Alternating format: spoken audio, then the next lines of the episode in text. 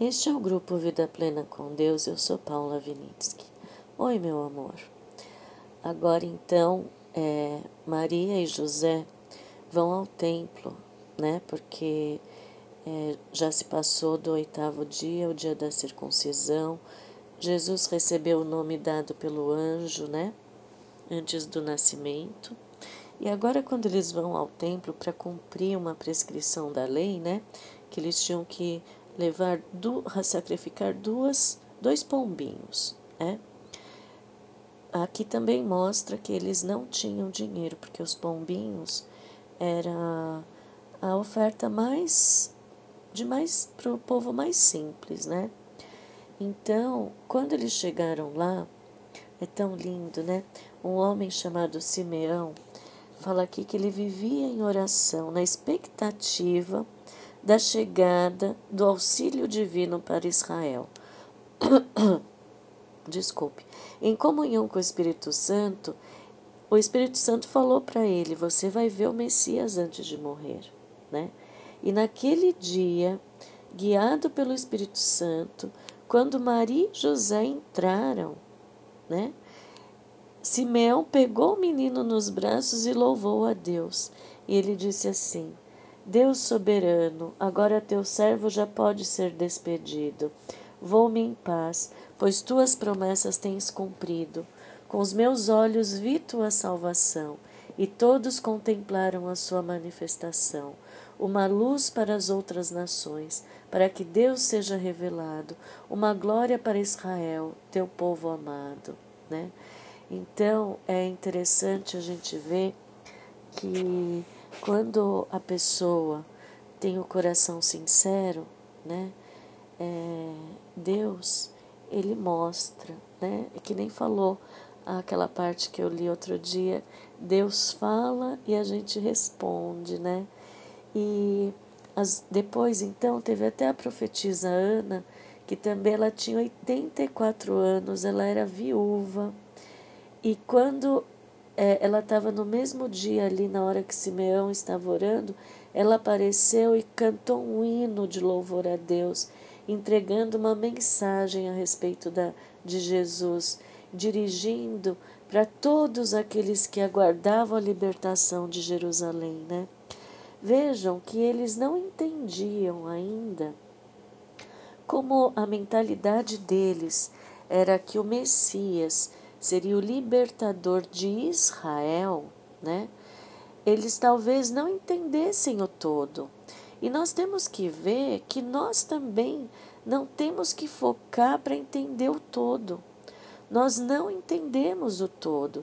Não adianta ficar especulando, é, em, é, colocando pontos e vírgulas, tentando achar pena, pelo em ovo. Este não é o nosso papel. O papel de crente é crer.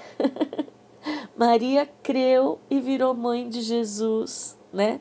Simeão, o Espírito Santo mostrou para ele que ele veria antes de morrer. Ele estava lá aguardando. Ele não entendia nem quando, nem onde, nem porquê. Mas ele sabia que não ia morrer antes de ver. Porque algum, de alguma forma o Espírito Santo falou para ele. E essa anciã de 84 anos, Ana, também profetizou, né? Também cantou e declarou que ele era o Messias, né?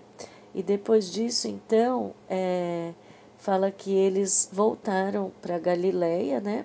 José, Maria e Jesus. E ali Jesus cresceu com saúde e sabedoria e a graça de Deus repousava sobre ele, né?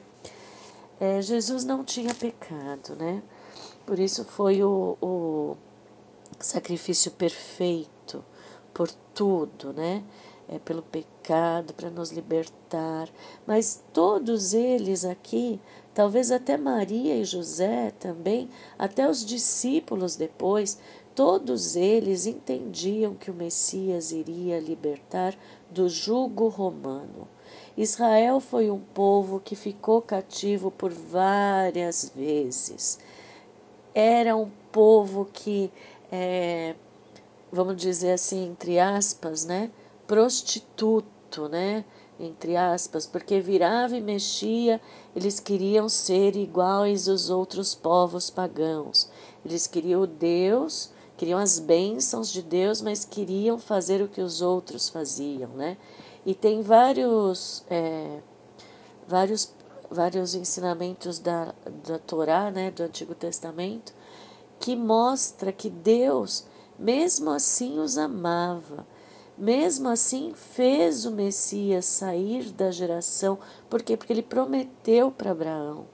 Saiu da geração de Abraão, do filho prometido, né? Quantas mulheres estéreis cumpriram o seu papel quando se permitiram fazer a vontade de Deus.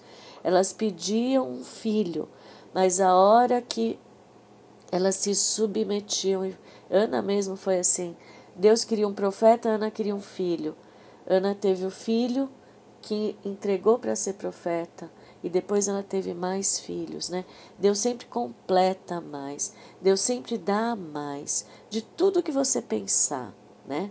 Então, não adianta nós intelectuais da Bíblia, que lemos a Bíblia tecnicamente para achar todos os mínimos detalhes, no meu coração eu entendo que nós não vamos entender.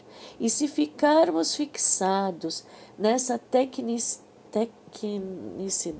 te, nessa parte técnica da Bíblia, se nós ficarmos fixados nisso, nós vamos perder o sublime da Bíblia, o amor, a graça. Nós vamos poder ter muito conhecimento, muito conteúdo mas nós estaremos perdendo a transformação que vem de dentro para fora, porque a parte intelectual não transforma ninguém. A lei mostra isso. A parte intelectual de você querer seguir toda a lei e tal, tal, tal, não te transforma, te leva para a culpa, que é o que o inimigo quer. O inimigo quer esforço próprio. Veja o mundo. O evangelho tem que ser a antítese do mundo e não está sendo. Por quê? Porque nós estamos focados no intelectualismo, em sermos eruditos, em sermos conhecedores de todos os pingos nos is da Bíblia. E não é isso que é a Bíblia. A Bíblia é mais que um livro. A Bíblia é a palavra de papai.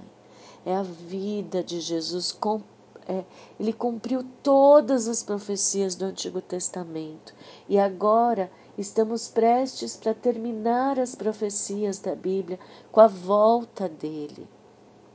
Quem é Jesus para você? Quem é Jesus para mim? Quem é o Espírito Santo para você? Quem é o Espírito Santo para mim? Quem é papai para você? Quem é papai para mim? Essas coisas nunca pode perder o foco de quando a gente está lendo. Porque se eu me desviar e ir para o lado intelectual, eu apenas serei um papagaio de repetição, que eu posso ensinar um papagaio a falar todos os versículos da Bíblia, mas não vai, não vai transformar de dentro para fora. Nós sempre estaremos correndo atrás fazendo pelo esforço próprio e não fluindo do Espírito, fluindo da graça. Entende a diferença? Tudo aqui é para nos ensinar a como viver, mesmo sem saber todos os detalhes. Não cabe a nós saber todos os detalhes. Se alguém tem todos os detalhes, temos que ter cuidado porque não é a forma que papai usa para mostrar as coisas dele. Deus, papai, Jesus e Espírito Santo têm mistérios que só a graça pode abrir, que só a graça, com a gratidão que nós temos pelo amor deles por nós e a nossa humildade que essa gratidão gera, é só neste âmbito que essas chaves são abertas. As chaves estão se abrindo pelo mundo inteiro. Eu tenho visto pregadores, pessoas simples falando Aleluia, glória a Deus. Estamos renovando a mente pelo Espírito Santo e os mistérios estão se abrindo, as chaves estão se abrindo. E aí então virá a chuva serôdia. Que Deus nos abençoe. Amém. Até amanhã.